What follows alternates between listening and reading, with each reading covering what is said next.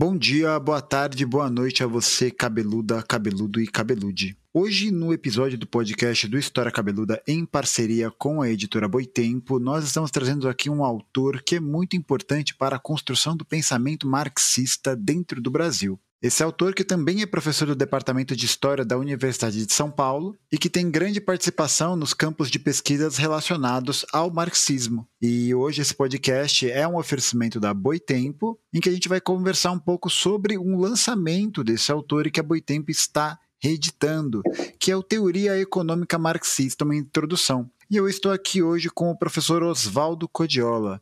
E aí, professor, tudo bem com o senhor? Como é que você está? Tudo bem, suportando a pandemia. É, fazemos o que, de, o que dá, né?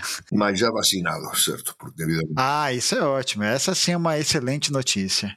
Professor, então eu queria começar a nossa conversa, né, destacando um pouco a respeito da história da obra que o senhor está relançando agora pela Boitempo. Pelo que eu li, essa obra foi publicada originalmente em 1998, mas ela é resultado de um curso de formação política do Partido Obreiro da Argentina, né, que é de onde o senhor é, que foi realizado em 1981. E aí eu queria abrir a nossa conversa é, justamente perguntando qual que foi a necessidade que motivou o senhor a começar a escrita dessa obra. Bom, você acaba de dizer que, na origem, tem um curso de formação política para trabalhadores que foi realizado no Brasil, certo? Devido às condições de clandestinidade que nesse momento imperavam na Argentina. Porque vivíase unha ditadura militar particularmente sangrenta, como hoxe já é de dominio absolutamente público a questão dos desaparecidos e principalmente a represión sobre a clase traballadora, sobre a clase operaria. E, como as actividades políticas, lógicamente, estaban prohibidas e eran moito reducidas debido a ese fato, un tempo importante foi investido na formación política. E para esa formación política e teórica, que non debería consistir apenas no aprendizado de una línea política para las próximas semanas, no debería poder consistir apenas no aprendizado de memoria de una serie de palabras de orden, era necesario dotar a esos trabajadores que estaban realizando un importante esfuerzo de organización política en condiciones muy difíciles de una perspectiva estratégica. No punto de vista del marxismo, esa perspectiva estratégica está nítidamente unida a que está una crítica de economía política, o sea, da principal obra de Marx que ficou popularmente coñecida como O Capital. O Capital foi o título que lhe deu o propio Marx. Então, na verdade, o curso foi um curso de introdução ao Capital de Marx. E, finalmente, como fui um dos palestrantes nesse curso, havia vários, não apenas um, logicamente, certo? Mas particularmente a mim coube por iniciativa própria dar a esa introducción y a las aulas que fueran dadas una forma escrita. Finalmente, esa forma escrita acabó siendo publicada en castellano y posteriormente en portugués pela Tempo y en los últimos tiempos fue mi solicitado que una obra de este tipo hacía falta no Brasil y si yo no podía digamos así, complementarla y actualizarla para lanzarla nuevamente. Y fue lo que fue feito. Actualizarla en qué sentido? Eh, a introdução ao capital non se refere a introdução a unha questão puramente teórica, tamén se refere ás questões que apareceran depois de ter sido publicado Capital, lembremos que Capital foi publicado en 1867, há máis de 150 anos, certo? Questões que apareceran depois desa publicación e que se transformaran en eixos debate político, digamos así, non somente das forzas e dos pensadores que se reivindican do marxismo, mas do mundo inteiro. A primeira era, lógicamente, a questão do imperialismo, certo? Uh -huh. Que tomou actualidade a partir de finais do século XIX e se desenvolveu ao longo de todo o século XX e até o presente, certo? E os temos presente nos conflitos que opoen os grandes poderes do mundo, certo? As nações oprimidas, por un lado, por outro lado, tamén a questão do socialismo realmente existente, certo? Ou seja, a Unión Soviética, China e o bloco socialista, Uh -huh. Finalmente, a un acontecimento que tamén non tinha acontecido, faltaban 10 anos, en 1981, que foi a disolución da propia Unión Soviética, certo? Ou seja, que teve que actualizalo en relación a esas questões eh, candentes, certo? Mais preservando o ponto de vista estratégico, ou seja, o ponto de vista teórico tornado de algún modo popular, ou seja, facer unha introdución a unha teoría que inicialmente foi sintetizada por Marx no Capital, certo? eh, de un modo popular, de un modo que todo mundo, digamos, pudese eh, se adentrar nunha obra que é recoñecidamente longa e complexa, certo? Por ese motivo, a obra, en vez de partir da célula constitutiva da, como diz Marx, a riqueza das sociedades modernas, ou seja, a riqueza das sociedades capitalistas, que é a mercadoría, Marx parte da mercadoría para a partir de aí derivar, certo, a través de un proceso de pesquisa histórico lógico, certo, uh -huh. genético histórico, como dixeran algúns teóricos marxistas posteriormente, todas as categorías de análise do modo de produción capitalista. Como esta abordaxe é que é sen dúbida a máis apropiada, é demasiadamente abstrata e son lendarias as dificultades que as persoas posúen para ler adecuadamente e concluir apenas o primeiro capítulo do Capital, e lembremos que é o primeiro de unha serie de decenas de, de capítulos que preenchen tres volumes, certo? En vez disso, é partir do traballo, certo? Partimos do traballo do tra da forma máis simples en que o traballador se aproxima da realidade da sociedade capitalista, a saber, a execución do ato de traballo, certo? O simples ato de traballo e a da análise de o que se produz e como se produz a través do traballo asalariado, certo? E partindo desa realidade simples, o traballo, o que se produz e como se produz, tentar chegar non a todas, absolutamente a todas, mas sí as categorías esenciais e ineludíveis do capital de Marx. E niso, basicamente, que constitui a obra dotada de unha dúcia de capítulos, certo? que repito, non é unha substituición da leitura do capital, certo? Mas apenas unha introdução á leitura do capital. Perfeito. Eu acho que é, é importante salientar isso para os nossos ouvintes, que esse livro tem esse propósito justamente de se tornar uma introdução à teoria econômica marxista, né? Uhum. E que muitas pessoas não têm acesso a ela, é, a não ser em determinadas condições. Então, em um curso de graduação específico, fazendo parte de, uma é, de um partido, de uma organização política específica também. Né? Então, acho que essa obra, como o professor está falando, é uma obra muito importante para que a gente possa ter uma dimensão inicial. E como o senhor bem falou, ela não substitui a leitura e as discussões sobre o capital. Exato. Mas acho que elas, a obra opera muito bem como esse caráter introdutório. E eu acho que também é importante a gente refletir né, e pensar que a obra é, marxiana, né, ela não está, é, é, talvez seja perigoso para nós, para nós, né, marxistas, virmos ela como uma obra canônica, fechada no tempo, né? Como o senhor falou, a obra foi publicada pela primeira vez em 1867 e muita coisa mudou de lá para cá. Vários aspectos é, de modos de operação do capitalismo mudaram de lá para cá e a gente tem uma série de alterações sistemáticas que são importantes, mas que de alguma maneira a gente ainda pode fazer uma leitura a partir do capital. Acho que não encará-lo como um guia digamos assim, né? Talvez não como uma obra canônica, uma obra dogmática, por assim dizer, mas é, justamente pensar em como que essa obra pode interpretar ou vislumbrar a nossa realidade corrente, né? E aí eu queria fazer essa pergunta para o senhor: de que forma que a gente pode observar a permanência da obra marxiana numa realidade do século XXI, que é uma realidade tão distinta da realidade da segunda metade do século XIX. E se a partir dessa resposta o senhor poderia dar algum exemplo de como é que a gente poderia fazer essa análise ou fazer esses vislumbre? Muito bem. Eu vou tentar te dar uma resposta bem sintética. Perfeito. Como você bem disse, o Capital foi escrito há mais de 150 anos. No entanto, e a pesar de ser unha obra aparentemente tan datada do ponto de vista hoxe, certo, un século e máis de un século e medio, certo? Mm, certo. No entanto, ela tornou a ser popular ou a encabezar a lista dos libros máis vendidos, en particular en algúns países europeus, con a crise económica mundial iniciada en 2008, certo? Uh -huh. Que significaba isto? Que esa crise era e é tan profunda, mas tan profunda, está obrigando agora con a pandemia que a aprofundou de modo espectacular, certo? A usar meios tan dispendiosos por parte do Estado, todo mundo viu falar, por exemplo, do programa do Biden, certo, de trilhões de dólares para inyectar na economía para salvala de unha catástrofe xa non apenas eh, sanitaria, mas tamén social, que é o aumento espectacular do desemprego nos Estados Unidos da América, que continúa sendo o país capitalista máis poderoso do mundo, certo? Ese nova, esa nova actualidade do capital debeuse ao fato de que non bastaban as categorías, e non bastan as categorías utilizadas normalmente na economía diríamos, vulgar na economía corrente, nesa que aparece nos noticieros de jornal de todos os días, para entender a profundidade desa crise. En sí non se trataba de un fenómeno novo. Tamén, cando houve a crise de 1930, o capital tamén teve un certo surto de popularidade porque era unha crise extremamente profunda tamén e que non contaba naquele momento con toda unha serie de recursos con os quais contan actualmente os estados capitalistas que para implementar os que se chaman mecanismos anticíclicos. Por exemplo, non existía seguro desemprego, eh, non existía todo aquilo que posteriormente vai ser chamado como os elementos constitutivos do chamado estado de bem-estar.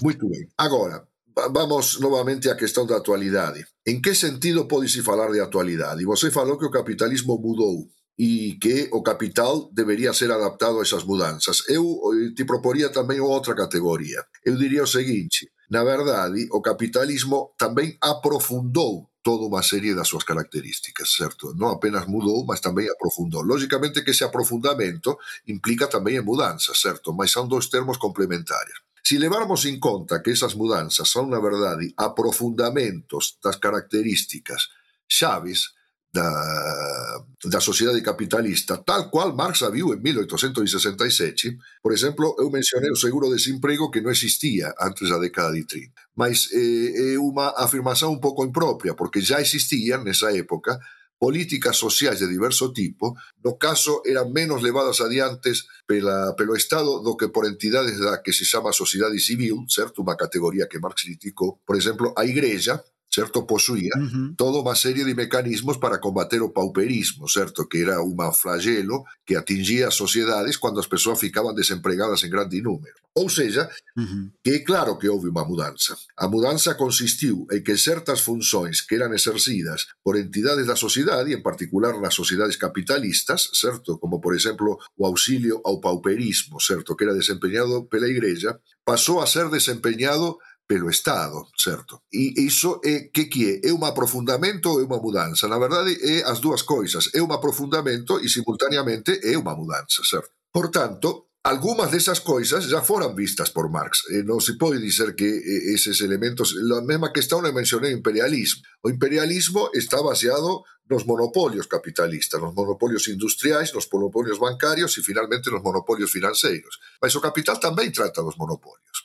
E evidentemente o capital non trata do socialismo realmente existente, mas sim trata de questões, de antevisões, certo? Do que sería unha futura sociedade sen clases, certo? Uh -huh. E afirma que sobre a base, sobre unha base mísera ou sobre unha base inferior, certo, ao, ao producido pelo capitalismo máis desenvolvido, esas sociedades non poderían se desenvolver nun sentido socialista e, na verdade, reproducirían, en alguma medida, certo, todas as taras da antiga sociedade capitalista, incluindo a constituición de camadas privilegiadas e eventualmente de novas clases sociais privilegiadas. O sea que eh, o que sorprende cando se lee o Capital, inclu, dentro do Capital, como incluí no meu traballo na teoría económica marxista unha introdución, os textos complementares ao Capital, principalmente aqueles que son coñecidos como Grundrisse, que son os textos que Marx esbozou antes de escrever o Capital, si se considerar, por tanto, os tres volumes do Capital, os dois volumes das teorías da máis-valía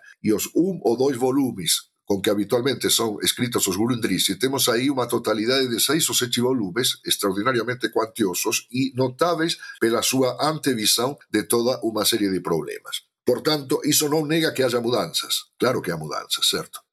Por exemplo, eh, o grande problema que hoxe ten que resolver o pensamento marxista e que non é abordado no libro, certo? Porque é un problema que eu propio estou tentando elaborar un pouco e outras persoas, lógicamente, tamén están facendo iso, é o papel da China, certo? Eh, porque nós temos actualmente o fin do campo socialista, certo? Mas temos un país que aínda se declara socialista, onde predomina, predomina nos mecanismos fundamentais da dinámica económica a propiedade estatal, eu quero dizer que o mecanismo fundamental da actividade económica é o mecanismo financeiro. E os mecanismos financeiros na China continúan sob controle do Estado, certo? E o Estado está conducido por un partido que se autodenomina comunista. E ese país, con esas características, é visto como a futura potencia mundial, como con un PIB que está creciendo a un ritmo tal que en algún tiempo probablemente va a deslocar o PIB norteamericano y va a transformar la principal potencia económica mundial. Todas esas afirmaciones que me parecen un poco impresionistas, eu as tomo, como se dice en Argentina, con, con pinzas, certo? Con, con, con certo cautela, certo? Porque muchas veces ya fue dito a coisa de 20 anos atrás, un grande teórico afirmaba que os días do imperialismo norteamericano ou do capitalismo norteamericano como capitalismo hegemónico estaban contados porque sería superado rapidamente pelo Japón, certo? En ese momento non era China, que aínda estaba relativamente isolada, certo? Mas o Japón que aparecía como grande sustituto. Bom, como todo mundo sabe, iso non aconteceu porque o Japón entrou nunha crise de longo alcance, certo? E non conseguiu chegar a ese nivel de deslocar o capitalismo norteamericano. Mas, enfim, o que a introdução que o redigi pretende é dotar de um manejo não de todas as categorias, absolutamente de todas, as que aparecem no Capital de Marx e nas obras complementares, mas sim daquelas imprescindíveis, certo? Ou seja, as categorias de valor, formas de valor, valor de uso, valor, valor de uso, valor de troca, uh -huh. eh, salario, mais-valia, eh, excedente económico, distribución da máis-valía entre os diversos sectores capitalistas, certo? E dinámica do conjunto do sistema, en especial aquela, aquela que, Marx non descubriu, porque non é, non é dele, certo? Mas sim formulou de un modo que ninguén tiña formulado previamente, que a lei da tendencia decrecente da taxa de lucro, certo? Que en última instancia o que permite explicar as crisis capitalistas e en especial a crise que nós estamos vivendo actualmente. Por exemplo, a ausencia de investimento, certo? Ausencia de investimento, a pesar de excedentes financeiros simplemente sen paralelos en toda a historia do capitalismo, que, no entanto, non son investidos na produción, provocando un desemprego fantástico e levando ao Estado a inyectar dinheiro na economía para, de un lado, evitar a falencia dos sectores fundamentais da economía, en especial o sector financeiro, e, por outro, para tentar inducir un crecimiento económico baseado en empregos, e non estou falando en empregos industriais, porque actualmente os empregos industriais non son principalmente gerados, en particular nos países centrais do capitalismo, mas que acaban se transformando en empregos industriais na periferia do capitalismo, certo? Esa dinámica si é mutante, certo? Si é mutante. Marx anteviu o fenómeno certo? A través do análise do fenómeno do deslocamento mundial dos capitais a procura da taxa de lucro máis elevada, ou seja, a procura da taxa de exploración do traballo, certo? máis libre de entraves que se encontra efectivamente na periferia do capitalismo, ou seja, anteviu o mecanismo, mas non chegou a velo en pleno funcionamento. Por tanto, esa introdución ao capital é nada máis que unha tentativa de dotar das categorías fundamentais, repito, non absolutamente todas, mas sim aquelas imprescindíveis, para que cualquier militante político, certo, que se inspira no marxismo, posa ter os elementos que lhe permitan ter unha apreciación por conta propia dos acontecimentos nacionais e mundiais. Perfeito. Excelente. Eu acho que essa exposição deixa bastante claro e, e, eu acho que a palavra que o senhor utiliza é importante, né? Porque no final das contas a dinâmica de exploração ela não é alterada, né? Ela passa por um aprofundamento a partir de uma nova lógica, né? E que você tem justamente é, essa queda da taxa de lucro que se dá em, em diferentes momentos e uma tentativa de readaptação e, e aí um, um novo avanço da, dos poderes hegemônicos da burguesia internacional, da burguesia do, do centro do capitalismo em direção a novas formas de exploração. E eu acho que isso fica bastante evidente quando a gente olha, por exemplo, as políticas econômicas e monetárias é, tomadas pelos Estados Unidos a partir dos anos 70, especialmente pelo Federal Reserve, especialmente por uma nova tendência econômica que seria uma tendência, como o senhor falou, de, de, gerar um aumento da taxa de lucro, mas dessa vez não incidindo sobre a produtividade ou o emprego industrial, mas sobre o mercado financeiro. Exato. Que é, que é uma forma de exploração, talvez, não, não sei se mais perversa, mas talvez, a, a meu ver, né, de uma análise de um leigo, talvez mais perigosa, porque ela não é porque ela gera um processo de acumulação, né, de, é, de aumento da desigualdade, como a gente está vendo hoje mesmo, né? Enquanto na pandemia no Brasil a gente tem pessoas entrando no mapa da fome, né? O Brasil voltando a a ter pessoas que morrem de fome, e essa crise econômica foi agravada pela pandemia, né? Acho que é importante salientar para os ouvintes que ela não é ela não acontece por conta da pandemia, mas ela acontece por conta de uma política neoliberal que, que vem sendo tocada desde há muito tempo. Né? Uhum. Já faz algum tempo. E a pandemia agrava esse processo. Então a gente tem um grupo é, considerável de pessoas que voltaram a, a, protagonizar o mapa da fome e, simultaneamente, a gente tem um crescimento de 11 bilionários no Brasil. Né, o surgimento de novos bilionários. Então, eu acho que a economia financeira, economia do mercado financeiro, da especulação, é, desse tipo de prática, é essa economia que produz essa desigualdade ainda mais galopante, porque, pior ainda, ela não tem nem materialidade. Ela é puramente especulativa. Ela não é baseada. É, né, eu, eu, tenho um colega economista que diz que o, o, crescimento financeiro das empresas na Bolsa de Valores é baseado em fofoca, né? E, hum. e é basicamente isso. É, é, uma tendência de fala. E aí eu acho que fica bastante evidente, como o senhor também citou, de que existe um processo da criação de um welfare state, né? De um modelo de um capitalismo mais keynesiano, né? Em que o Estado vai prover algumas garantias ou algum alguma base de apoio para a classe trabalhadora. Então, com seguro-desemprego, com licença maternidade, com é, limitação das horas de trabalho. E, claro, lembrar conquistas conseguidas com muito sangue da classe trabalhadora. Uhum. Então, não nos enganemos que foi o patrão bonzinho que deu tudo isso, né? Eu acho que a gente tem que quebrar essa mitologia também. É, mas agora, o que a gente vê é justamente uma economia global pautada pelo neoliberalismo. Como que o senhor enxerga que a leitura de Marx, né, desse livro, mesmo para quem for ler mais, para se aprofundar, é, como a leitura dessas obras pode nos ajudar a interpretar essa mudança econômica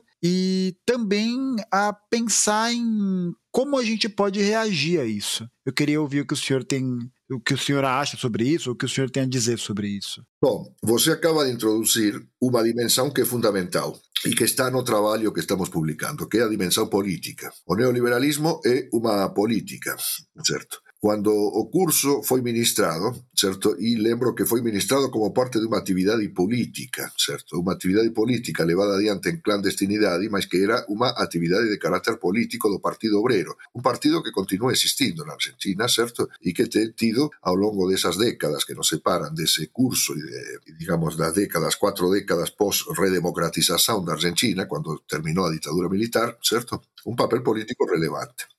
Porque, geralmente, e este que o problema, eh, a esquerda tende a enxergar a realidade política dominante e non as realidades políticas dominadas, certo? Entón, a realidade política dominante ten sido ao longo desas décadas, desas últimas 44 décadas, certo? A do neoliberalismo que é como se denomina unha especie de corrente política ou de pensamento que se tornou relevante para o mundo inteiro con as victorias de Margaret Thatcher na Inglaterra e de Ronald Reagan nos Estados Unidos, certo? Certo. O neoliberalismo foi, de un lado, a tentativa de reverter as tendencias políticas mundiais e foi basicamente unha política, certo? Reverter as tendencias políticas mundiais que apontaban unha crise crescente do imperialismo norteamericano, non debemos esquecer que estábamos vivendo os tempos da retirada norteamericana do Vietnam, despois de unha derrota caxapante, certo? Da revolución no Irán, que derrubou un dos regimes máis importantes para o imperialismo norteamericano, que era o regime do Shah, en finais de 1978, certo? E máis perto de nós da revolución, da revolución nicaragüense de 1979, ou seja, a realidade geral, certo, da situación mundial apontaba para tendencias antiimperialistas e revolucionarias, embora principalmente situadas da periferia do sistema capitalista. Thatcher e Reagan foron un grande esforzo político, ambos están falecidos hoxe, porque foran alternativas, certo? Que foran eh, no sentido de si contrapor a esas tendencias políticas que ameazaban se tornar dominantes no mundo inteiro, de un lado, e de ter unha política económica, certo? Adaptada a esa contraposición, que foi o que foi denominado neoliberalismo, sen moito fundamento teórico, porque na verdade o que os neoliberais fixeran foi retomar algunhas obras que tinham sido producidas 50 anos antes por unha sociedade, a sociedade de Montpellerin, certo, de, do, de Hayek, eh, von Mises, etc., que eran, na verdade, eh, aparentemente veliarías que ninguén aparente, de, ninguén daba moita atención naquele momento, certo? Que eran de un grupo relativamente isolado, que se reunido nunha montaña na Suiza como para deixar claro que eran eremitas da economía, certo? E entón eles se reunían nunha montaña como para ouvir o sermão do último profeta liberal, certo? E, Muito bom. E, no entanto, E agora resulta que o profeta pasaba a ter suceso, certo? E entón se apontara máis en geral nas políticas ditas neoliberais, a formulación teórica importou moito menos do que a formulación práctica, certo? Eh, foran levadas adiantes políticas de desnacionalización, privatización, de eh, desregulamentación, flexibilización do traballo, en fin, todo aquilo que está asociado ao neoliberalismo, que son basicamente a destruición de toda unha serie de conquistas sociais e concesións feitas pelo Estado no centro do capitalismo, mas tamén na periferia do capitalismo, certo? No Brasil, na Argentina tamén tivemos concesións dese tipo, certo? E, de modo sistemático. Ao destruílas de modo sistemático, se volta para unha situación que, repito, já tiña sido antevista no Capital. Eh, para falar con toda franqueza e directamente, já tiña sido antevista por Marx no Manifesto Comunista de 1848, donde non somente há un esbozo aínda prim primitivo se comparado con o Capital, das teorías das crisis capitalistas, mas há un apontamento moito claro de que o capitalismo non pode existir sen un exército industrial de reserva, ou seja, sen unha masa de desempregados e que ao mesmo tempo que reduz esas persoas a miseria máis completa, se ve obrigado a mantelos vivos, porque de que que serve un exército industrial de reserva composto por mortos, certo? Por persoas que morren de fome ou que morren de cualquier outra coisa, certo? E que nese momento, certo, esas tarefas eran cumpridas por entidades alleias ao Estado, certo? Que era eh, basicamente a Igreja, certo? No caso das sociedades capitalistas máis avanzadas, certo? Posteriormente, isto vai ser encampado pelo Estado na forma de seguro de desemprego, na forma de toda unha serie de formas, certo? Actualmente se tende a destruir o segundo desemprego, certo? Como unha conquista social, certo? E os sistemas tamén de previdencia eh, pública, de previdencia pública, certo? Uh -huh. E se máis volta a se colocar o capitalismo, certo? Eh, unha O problema, tudo ben, se eliminarmos o seguro de desemprego, a previdencia social pública, o que significa que os vellos vão estar crecentemente eh, e que son un percentual crecente da populación, certo? Porque a expectativa de vida ten crecido na maioría dos países, embora na pandemia esteja comezando a decrecer, un fato que é notável porque probablemente non seja apenas un fato pandémico, se trata de un fato que aponta unha tendencia de longo prazo que pela primeira vez na historia do capitalismo vamos ter unha tendencia decrecente da propia expectativa de vida, certo? Que é un fato gravísimo. Uh -huh. Ya se prevé inclusive algunhas proyeccións indican unha tendencia para unha diminuición drástica da populación mundial, certo? A partir de meados deste século, unha diminuición en ritmo acelerado, certo? Con unha prevalencia da populación máis antiga. Bom, eh, como toda proyección, eh, apenas unha idea, certo? Apenas unha hipótese que vai ser necesario constatar eh, na práctica, certo? E algúns ecologistas vão ficar contentes, certo? Porque vão dizer menos gente, menos poluição do meio ambiente. no, o que non ten nada a ver, cito, porque você pode ter menos gente e máis poluición do medio ambiente ao mesmo tempo, certo? Para, sí, exactamente. porque a, os mecanismos de poluição se acumularan, certo? Simplemente você non vai poder eliminalo, certo? Então, o que você ten un incremento do sector financeiro, que ao redor do cual gira o conjunto do aparello económico, un sector financeiro que, ao ser principalmente especulativo, é basicamente parasitario, parasitario do conjunto da economía, certo? E con esa hipertrofía do sector financeiro, nós temos un capitalismo cada vez máis parasita do esforzo da sociedade, certo? Que non só polariza certo, socialmente, porque cría bilionarios en número reducido, ao mesmo tempo en que cría pobreza en números asustadores, certo? Eh, Eh, dese punto de vista se trata de un fenómeno social, mas trátase tamén de un fenómeno económico, porque algunhas persoas tenden, por exemplo, a reducir a dinámica económica actual, a concorrencia entre 3G, 4G, 5G e dicendo estamos ante un diante de unha eh, revolución productiva, certo, en que cada vez máis se elevan os nive niveis potenciais de productividade do traballo, certo, debido á incorporación da informática aos procesos productivos, a substituición de homens por máquinas cada vez máis complexas, ou seja, estamos vivendo unha especie de, de paraíso da productividade, certo? Cuando o que indica a realidade é exactamente o contrario. A productividade do traballo real, a productividade do traballo produtor de mercadorías, eh, non crece, certo? o que crece é un sector informático que percentualmente é cada vez máis destinado ao sector financeiro, que é un sector uh -huh. basicamente de carácter parasitario, ou seja, que o propio progreso científico e tecnológico tende a alimentar que tende a alimentar un sector de carácter parasitario, certo? Isto é un índice de decadencia histórica do capitalismo, certo? Na súa decadencia histórica, o capitalismo non fai retroceder a roda da historia para o ponto que existía anteriormente, o fais a súa maneira a ciência progride, a tecnologia progride, mas não progride a serviço do desenvolvimento das forças produtivas sociais e do bem-estar da população humana, mas ao contrário, ao serviço da destruição das conquistas sociais, da destruição do meio ambiente e da concentração do capital que é un poder non apenas económico, mas tamén social e político, en un grupo cada vez máis reducido de persoas, certo? E de, de, de, de que constituen a clase financeira, certo? Que uh -huh. tende a concentrar cada vez máis poder económico, social e político. Perfecto. Dizer que todo isto está antevisto no capital nos seus mínimos detalles sería mentir. É claro que Marx non testemunhou ese proceso até as últimas consecuencias, mas testemunhou sim os seus primordios e anteviu as súas posibilidades inmensas, certo? Que se desenvolveran máis inclusive do que tal vez o propio Marx teria podido pensar que podería chegar a acontecer, certo? Estas, justamente a questão dos ritmos políticos da transición de unha sociedade capitalista para unha sociedade baseada na propiedade social dos medios de produción, certo?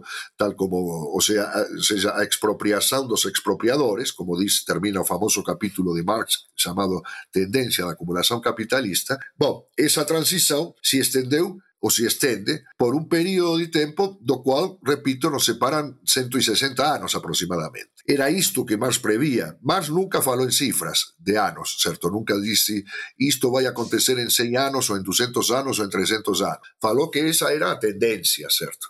Quantos anos implicaría esa tendencia, ele non dice nada. Pensaba que fosen tantos anos, ou pensaba que fosen menos, pensaba que fosen máis. Bueno, iso non podemos saberlo porque Marx que era un escritor moito responsable e non se achaba un guru, certo? Capaz de hacer a lotería, certo? Era extremadamente modesto Marx en relación ás súas propias descobertas, certo? É notável que ele afirme en dado momento que quando ele concebe a categoría de traballo abstracto, certo? Ou seja, traballo independentemente da forma que ele adote, certo? Ou seja, industrial, comercial, financeiro e de, das características específicas que ele teña como unha geleia indiferenciada de traballo humano, ese traballo abstracto que o desdobramento da mercadoría traballo do carácter duplo e contradictorio da propia mercadoría, certo? É súa contribución específica. E ao dizer esa contribución específica, ele está dicendo todo o resto que eu acabei de dizer, certo? O valor de unha mercadoría está determinado pela cuantidade de traballo necesario para producila. Ele, ele non dice iso. Que ele non dice, ele non foi o primeiro a afirmar iso. Isto já Ricardo falaba iso, certo? Isto já era coñecido dos economistas políticos clásicos. O que os economistas políticos clásicos non sabían ou non chegaran a determinar foi exactamente que tipo de traballo era aquele que producía o valor das mercadorías ou como era posible cuantificar ese valor a partir do traballo, o que só sería posible se se operase unha diferenciación entre traballo concreto e traballo abstracto, que Marx foi o primeiro a facer. Ou seja, do mesmo modo, a grande categoría da transición do capitalismo para o socialismo, que é a tendencia decrecente da taxa de lucro, mas tamén dice, deixa perfectamente claro, certo? Que, que se trata de unha categoría que ele non inventou, que já tinha sido determinada por Ricardo, certo? David Ricardo. No entanto, David Ricardo o fez de unha maneira aínda, en inicios do século XIX, aínda incipiente, ao ponto que ele prevía o que Marx sabía que non sería verdade, un estado de estancamento crónico do capitalismo, ou seja, que o capitalismo chegaría a un ponto en que non crecería máis, certo? Non habería máis ningún tipo de crecimento económico, e Marx dice que non, que iso non acontecería, si ao contrario, habería un crecimento económico, só que un crecimento económico cada vez máis contradictorio e cada vez máis parasitario, certo? Para concluir ese análise, nós vemos que actualmente temos toda unha serie de propostas e por iso que o problema hoxe é político, mas repito, non é político apenas a nivel das elites, elites dominantes ou das clases dominantes, o problema do neoliberalismo. E político tamén na esquerda, porque nós temos unha esquerda actuante no mundo inteiro que gaña eleições, probablemente veña a vencer novamente as eleições brasileiras de 2022, por exemplo, certo, entre outros lugares, e que se pauta por toda unha serie de propostas políticas, certo? Porque evidentemente, se se destroi o seguro de desemprego e a previdencia social pública, o capitalismo vai deixar que un monte de persoas simplemente morran de fome e se precisa desas persoas para baixar os salarios a través do exército industrial de reserva. Entón, que que se concebe como sustituto desas conquistas sociais destruídos? Se concebe, por exemplo, a renda básica universal, certo? que é recomendada pelos grandes organismos financeiros internacionais. Cando chegan á conclusión de que non há non haberá nenhuma conquista social a través das quais certo, as persoas posan ter unha vida digna en condições de desemprego ou en condições de velhice, dice, bom, mas temos que mantelos con vida, certo? E porque deixá-los morrer simplesmente pode provocar rebeliões sociais ou uma decomposição social tão geral que vai nos levar juntos, certo? Então começam as propostas de renda básica universal, etc, etc, que significaria mais ou menos o seguinte: deixar a grande maioria da população em condições de miséria, mas não de morrer completamente de fome, e dispostas a trabalhar por qualquer salário que lhe oferecessem que lhe permita levantar un pedacinho que seja do nivel de vida eh, que ten, certo? Só que iso provoca unha grave crise, porque os exemplos parecidos con iso, certo? E provocan, como son o Bolsa Familia, no caso do Brasil, certo? E outras coisas semelhantes que hoxe prácticamente todos os estados implementan, certo? En maior ou menor grau, provoca a raiva de unha direita raivosa que diz que iso ten que ser destruído tamén, certo? Uh -huh. E que, e que dá lugar a fenómenos políticos de vasto alcance, como é o caso do bolsonarismo no Brasil, ou extrema direita na Europa, etc., etc., que afirman que os que reciben Bolsa Familia ou cualquier tipo de ayuda estatal, certo? Simplemente para non morrer de fome, certo? Son vagabundos que deberían morrer de fome mesmo, certo? Uh -huh. E vai pro diabo con, con, con esa coisa. O sea, que temos E acontece que esas tendencias a veces se tornan mayoritarias, certo? Ajá. Recebendo o grande apoio do grande empresariado, certo? Foi o caso do Brasil, non? O grande empresariado apoiou a eleición de Bolsonaro, certo? Então, nós temos, junto con iso, unha crise. E, bom, esa crise se transforma en crise política e aí entra tudo en jogo. Neoliberalismo, a volta ao keynesianismo, que hoxe está na moda, certo? Porque dicen, se desta crise non conseguimos sair con medios neoliberais, non será o keynesianismo que nos ajudará a sair da crise e como a esquerda ten un papel nisto tudo, certo? E esa parte política é importante porque aí que se coloca a questão. De que que se trata? De unha esquerda keynesiana, de unha esquerda, de unha esquerda que ten un discurso de esquerda, mas se adapta a, a idea de renda universal como solución de todos os problemas, certo? De renda universal básica como solución de todos os problemas, ou de unha esquerda que, ao contrario, asinala que todos estes elementos de crise económica e tamén de crise política son os elementos objetivos con base nos quais é posible formular unha política de revolucionaria, ou seja, unha política de superación do capitalismo, algúns falan até en post-capitalismo, o que nos poupa de dizer tamén de destruição do capitalismo porque como ya ensinó Hegel, só se supera aquilo que se destrói. Uh -huh. Ou só se destrói aquilo que se supera, certo? Então, certo. se poupar da destruição do capitalismo, que se poupar da parte feiosa da historia, certo? É unha maneira de dizer que, na verdade, o que se espera como post-capitalismo é un capitalismo, eh, digamos así, eh, limado, certo? De súas características eh, eh, enervantes, certo? E aí comeza unha negociación que leva Bom, leva as frentes amplas e leva tudo, toda unha serie de conclusões políticas, certo? Sim. Portanto, eh, meu livro tenta buscar iso, certo? Como entre dimensão económica e histórica do capitalismo e questões políticas que están na orden do día, existe unha ligação que é necesario estabelecer cada vez de modo diferenciado. Perfeito, professor. Essa análise eu acho que ela é excelente para quem estiver se introduzindo a respeito desse assunto, porque afinal de contas, né, acho que como a gente já conversou também no começo dessa gravação, é, é, importante que a gente possa, né, a, a, gente que pertence à esquerda radical, né, à esquerda marxista, à esquerda revolucionária, a reivindicar e também partir dessas análises que já foram, de alguma maneira, é, lidas e já foram trabalhadas e que a gente possa perceber é, é, esses, não sei se padrões, né, mas essas, essas como, como o senhor falou, essas, esses aprofundamentos que levam uhum. a algumas modificações, mas que no final das contas representam, na verdade, uma continuidade, um aprofundamento das políticas é, do capitalismo, né? que, enfim, se veste com novas roupagens, com novos discursos, com uma nova, subje com uma nova subjetivação dos sujeitos, né? Mas que no, no cerne dela trabalha para manter o exército industrial de reserva, manter a exploração da mais-valia e esses outros elementos. Enfim, eu acho que a última pergunta que a gente que eu vou fazer para a gente poder encaminhar para o final da entrevista, eu imagino que eu, eu imagino qual seja a resposta, né? Mas a nossa última pergunta, né, que eu separei aqui é para o senhor, né?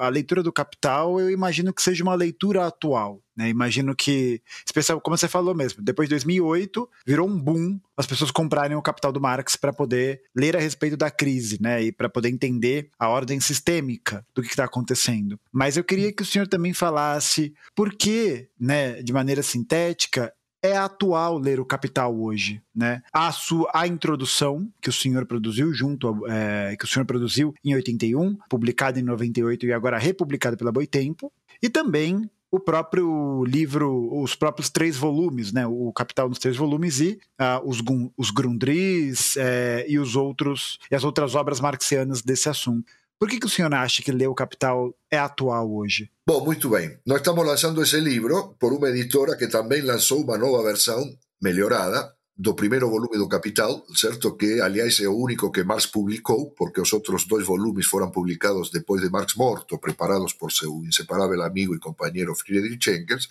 e também publicou os Grundrisse. Então eu deveria fazer uma espécie de reclame comercial, certo? Porque todos esses livros foram publicados pela mesma editora, certo? Sim. Então, tudo bem, estou ajudando a uma empresa, certo, a vender seus produtos, as mercadorias, certo? Então, poderia parecer contraditório. Mas se trata de uma mercadoria especial, muito diferenciada das Exatamente. Porque é uma mercadoria que visa acabar com a produção de mercadorias, certo? Provavelmente a única que visa explicitamente, é a única mercadoria que visa acabar com a produção de mercadorias, certo? Então não tenho nenhum problema em fazer essa reclame comercial, certo? E lermos o Capital, lermos o Capital, introduzirmos a leitura do Capital, certo? Non debe ser feito apenas por razóns inmediatistas, certo? Você mencionou a crise de 2008, bom, então as persoas buscan, então, que, que, então aparentemente moitos burgueses tamén están lendo o Capital, certo? Uh -huh. Porque dicen, bom, tal, se si este cara tiver razón, certo? Si este cara tiver razón, tal vez ele nos dé a chave de como encontrar a solución para ese problema no cual nos estamos metidos, certo? Entón, probablemente moitos burgueses están lendo Capital tamén, certo? E están tentando, eh, a partir, a moitos autores, certo, que non ten nada de socialistas, que recoñecen en Marx, certo? Por exemplo, un recoñecimento que lle é feito por moitos autores de orientación totalmente antimarxista é o de Marx ter introducido a dimensión histórica na economía. Porque até Marx, certo, a economía se movía con base en esquemas abstractos, certo? Onde categorías, certo, eran elaboradas e se vinculaban con outras categorías seguindo unha orden lógica, certo? E non tendo nenhuma referencia á historia concreta e considerando o capitalismo como un sistema que teria existido desde sempre, certo? E que vai existir por sempre. En cuanto -huh. que Marx mostrou as origens do capitalismo nun capítulo notável, chama acumulación originaria do capital, Uh -huh. e tamén a tendencia á súa autodisolución, certo? Como todos esos reconocimientos hoy son bastante universales, no debemos leer o Capital no por razones inmediatistas o oportunistas. vamos a ver o que, o Capital te a nos decir sobre la crisis de 2008 y sus consecuencias. Tenemos que verlo como un libro, embora sea un buen motivo, si a crisis de 2008 eh, incrementa as vendas do capital, benvindo seja esa consecuencia, certo? Porque é moito importante que o capital seja lido e divulgado, certo? Mas o capital é moito máis do que un instrumento para permitir analizar unha crise específica do capitalismo. É unha obra que é un dos pináculos do pensamento humano en geral, certo? Porque analizou a dinámica do modo de produção máis desenvolvido de entre todos os modos de produção da humanidade baseados na exploración de clases, certo? Entón, por tanto, ten algo que vai alén non só de unha crise económica específica, que diz respecto a toda a historia do capitalismo e diz algo que vai alén a, de respecto da propia crise do capitalismo. Diz alguma coisa que diz respecto a toda a historia da humanidade. Nos encontramos no capital categorías para pensar toda a historia da humanidade, inclusive aquela anterior ao capitalismo. Aliás, para explicar o que é o capitalismo, certo? Marx se ve obrigado a analizar os modos de produção precedentes, os modos de produção comunitarios, feudais, escravocratas, asiáticos, etc., etc., para mostrar como capitalismo é diferente e qual é, en base nesa diferencia, con base nesa diferenza, nesa diferenza, qual é a especificidade do modo de produción capitalista, o que, que o torna histórico, exactamente o o torna histórico, por tanto perecedero, como tudo o que acontece na historia. Então, para uh, dar unha imaxe máis eh, accesível, eu diría que nós debemos ler o Capital tamén, pelo mesmo motivo pelo cual lemos o Quixote de Cervantes ou pelo mesmo motivo pelo cual nós lemos William Shakespeare ou nós lemos outros autores, porque son os autores que dados dominios, certo, da actividade humana, certo, levan a análise da humanidade até as súas últimas consecuencias, certo? E son, por enquanto, obras insuperadas, o que non significa que non veñan a ser superadas un día, porque tudo é superável neste mundo, inclusive o capital, certo? Agora, sí. así como, por exemplo, o principal especialista en Shakespeare, afirma una cosa que a mí me abrió muchos olhos, ¿cierto? Por qué queremos Shakespeare? Porque en Shakespeare la primera vez en la historia de la literatura, lo menos la historia de la literatura occidental, yo no diría la literatura humana porque ahí sería eurocentrismo, ¿cierto? Porque hay autores chineses, africanos, etcétera, etcétera, ¿cierto? Que tal vez tengan llegado a misma conclusión. La historia de la literatura occidental en Shakespeare aparece por primera vez o hombre no como personaje como un personaje fixo, como sino como un personaje que se desdobra, ¿cierto? Que no es, no es bom ni mau, é humano, se desdobran as súas contradições, certo? E por iso nós lemos pela primeira e en Shakespeare iso aparece que numa tendencia precedente aparece na súa plenitude, certo? E iso nos leva a considerar Shakespeare como un dos canos, senón o canon da literatura occidental. Mesma coisa se pode dizer do Quixote de Cervantes, que é anterior ao propio Shakespeare, certo? E outras obras que son o cúmulo da literatura universal. Un certa vez preguntaran a Borges, certo, por que compatriota, o grande autor, certo? Que foi considerado os maiores literatos do século XX, certo? E, no entanto, ele se expresaba principalmente a través do conto e da poesía, certo? E nunca escreveu un romance, certo? E cando lhe preguntaran por que ele nunca tinha escrito un romance, que finalmente era a forma literaria que máis vendía, a máis popular, a que máis vendía, vende moito máis do que conto, o que Borges uh -huh. foran coletáneas de contos, e vende máis do que a poesía, certo? Que vende moito menos do que todas as outras, certo?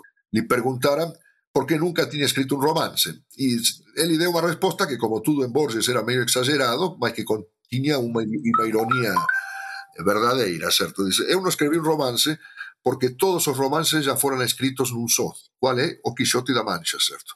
Depois do Quixote da Mancha, non se poden escrever máis romances, porque ele escreveu todos os romances nun só romance, certo? Então, eh, bom, e que é o capital? O capital está para a historia da sociedade humana, eu diría, como Shakespeare está para o teatro, certo?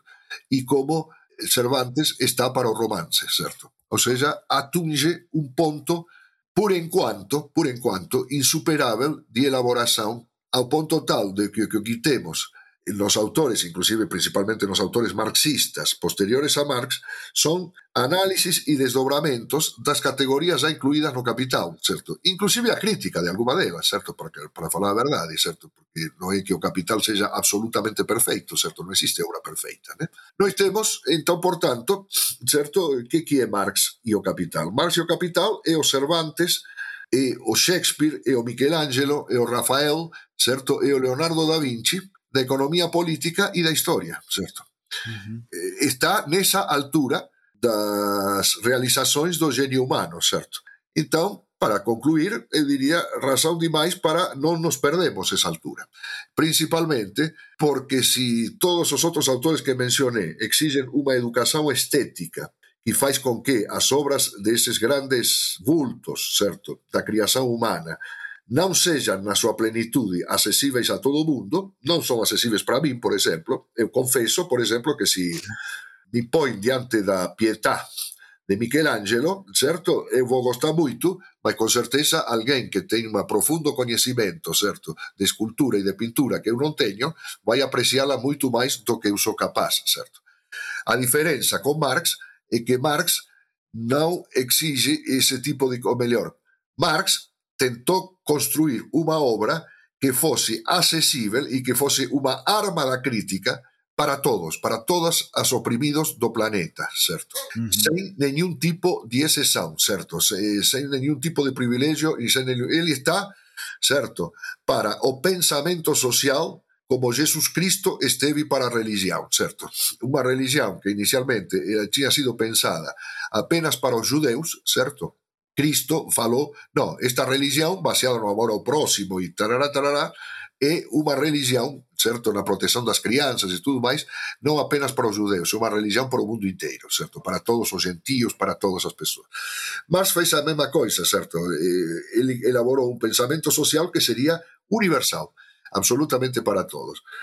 Hobsbawm, certo, Eric Hobsbawm, facendo unha comparación que é meio borgiana, porque meio exagerada, certo? E, iniciando un libro que eu tive que reseñar, certo? Eu tive que reseñar para non sei que revista, que se chama Como mudar o mundo. No primeiro capítulo, ele compara Marx con eh, Maomé e com Jesus Cristo, certo? Dizendo que se lo pode ser comparado porque os três foram, a su, na súa maneira, profetas, certo? E diz, qual foi o mellor sucedido dos três? E diz, olha, non a menor dúvida, foi Marx. Por qué? Porque entre a vida de Jesus Cristo, se de facto ele existiu, porque ten persoas que te ponen en dúvida a súa propia existencia, certo? E a súa imposición como doutrina religiosa dominante, se pasaran máis de tres séculos, certo? Entre a Egira de Maomé en 622, certo? E o nascimento de Maomé, etc e a vitória do islamismo, certo? Se pasaran a vitória universal do islamismo, certo? En toda a África do Norte, no sul da Europa, en fin, aí onde o islamismo se tornou na, na Indonesia dominante, se pasaran tamén varios séculos disso. En cuanto a iso, entre a publicación do Capital de Marx, certo? E a vitória da Revolución Soviética, mil, se pasaron apenas 50 anos. Dice, 50 Nunca un profeta teve suceso tan rapidamente, certo? Entón, por tanto, já eh, cando medirmos a historia, non o con a pequena escala da última crise que aconteceu, mas a medirmos na escala dos séculos, nós vemos, certo, que Marx é a referencia incontornável absoluta dos tempos en que nós vivemos. Entón, por tanto, ler o Capital é saber en que mundo vivemos. Sem ler o Capital, ou pelo menos nos aproximarmos desa leitura, que é o que eu pretendo a través do libro, nós non sabemos en que mundo vivemos. Professor, é, essa última fala foi incrível, sensacional. É, queria, primeiramente, dar parabéns ao senhor pela articulação e pela escrita do livro que com certeza vai é, auxiliar muita gente na introdução desses estudos. E para você que nos está ouvindo, fica aí o recado e a indicação do professor Oswaldo Codiola. A indicação tanto da, da teoria econômica marxista, uma introdução, quanto a leitura do Capital, para que a gente possa justamente nos localizar enquanto sujeitos humanos dentro do nosso tempo histórico. É, professor, queria muito agradecer o senhor pela presença foi uma honra poder dividir esse espaço com o senhor. É, e espero que possamos trocar mais figurinhas e conversar mais vezes em outras oportunidades. Então, o meu sincero muito obrigado à sua presença. Muito obrigado, Gustavo, pelo espaço. Espero que seja bem aproveitado. Com certeza. Eu, eu, já, eu, eu, pelo menos, aproveitei muito. Acho que os ouvintes também vão aproveitar. Perfeito. E para você que nos está ouvindo, lembrando que tem. Se você entrar no perfil, né? Agora eu também vou fazer aqui o meu. A minha propaganda comercial da mercadoria para destruir as mercadorias, né? É, a produção das mercadorias, a produção das mercadorias. No, no perfil do Instagram do História Cabeluda, você pode acessar ali o link da Boitempo. Então, quando você adquire um livro da editora Boitempo através daquele link, Isso não gera nenhum custo adicional para você, que vai adquirir o livro, mas me ajuda com uma pequena porcentagem para poder financiar e manter as produções do canal. Além disso, se você estiver ouvindo esse podcast até agosto, tem um cupom de 20% de desconto em qualquer obra do catálogo da Boitempo, usando o nome História Cabeluda, tudo junto, sem acento, em tudo em letra minúscula. Então, gostaria de mais uma vez agradecer ao professor, agradecer a você, ouvinte, que nos acompanhou até agora. Muito obrigado, pessoal. Valeu e até a próxima.